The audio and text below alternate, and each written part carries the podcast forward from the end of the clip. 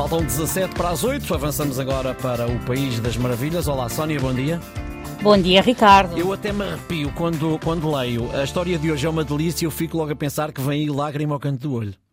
Olha, não sei, pois não, já eu, estás eu esta fico logo arrepiado, não é? sim, sim, logo arrepiado. Mas é verdade, é uma delícia e, quer dizer, são quase todas, não é? Este é o Exato. Hum. País das Maravilhas, mas eh, Malcolm Stern, um inglês de 94 anos, que vive nos arredores de Londres, tinha comprado uma impressora 3D antes da quarentena obrigatória que todos vivemos e quando se viu fechado na pandemia, lembrou-se de tentar recriar na impressora o carro que o seu pai tinha quando ele era criança Hum. e que era um clássico, eu não sei se vou dizer bem isto, Talbot Darrac. Pois, também não Peço sou- desculpa também não pela sou pronúncia. entendido, também não sou é a minha praia Eu de também não. carros.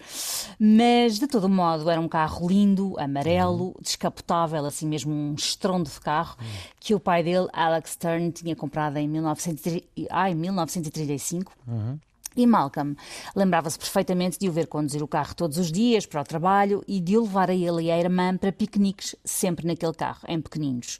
Então, fechado em casa, a tentar ocupar o tempo, ele quis recriar esse clássico e andou à procura ah, na internet de imagens do modelo para que a réplica ficasse o mais aproximada possível da realidade. Eis não quando descobre o próprio carro do pai à venda num leilão. Não pode, estás a brincar.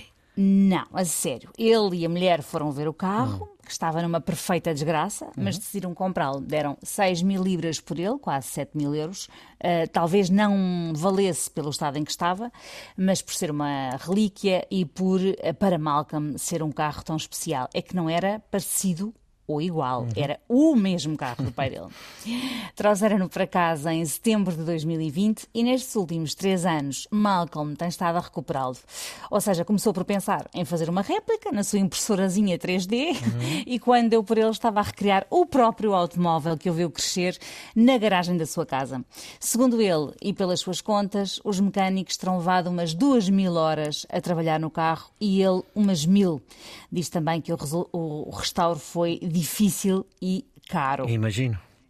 É, foi um saudosismo dispendioso. Mas também quer dizer, aos 94 anos vai gastar o dinheiro em não é? Sim. Acho, acho sim. ótimo que tenha tido este prazer, que lhe tomou três anos de vida e que lhe deve ter dado um novo alento, uma nova meta para conquistar. Ah, agora que terminou este ano a parte mecânica e o exterior, Malcolm diz estar a contar com mais uns seis meses de trabalho para a renovação dos interiores. E à BBC, este homem com uma garra invejável, relembro que ele tem 94 anos, não é? Ah, disse: Eu ainda me sinto muito entusiasmado e surpreendido pelo facto de, aos 94 anos de idade, ainda estar aqui a fazer isto e suficientemente em forma para conduzir o carro que conheço desde criança. Acho que o meu pai estaria muito orgulhoso de mim. Acha Oh, ele e eu acho também. Isto é lindo. Gostei muito desta tua frase, uma nova meta para conquistar. É de facto isto É. mesmo. É Temos, precisamos mesmo. sempre de uma cenourinha nova, não é? verdade, É verdade. Lá está, tu tens este, este dom eh, da, emoção logo, logo cedo.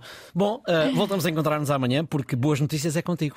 Exatamente, e não se esqueçam de nos mandar no- novas histórias para o 910370290 e agradeço já a todos os que têm enviado, que são muitos. A linha é direta 910370290, é o nosso WhatsApp. Até amanhã, Sónia. Até amanhã.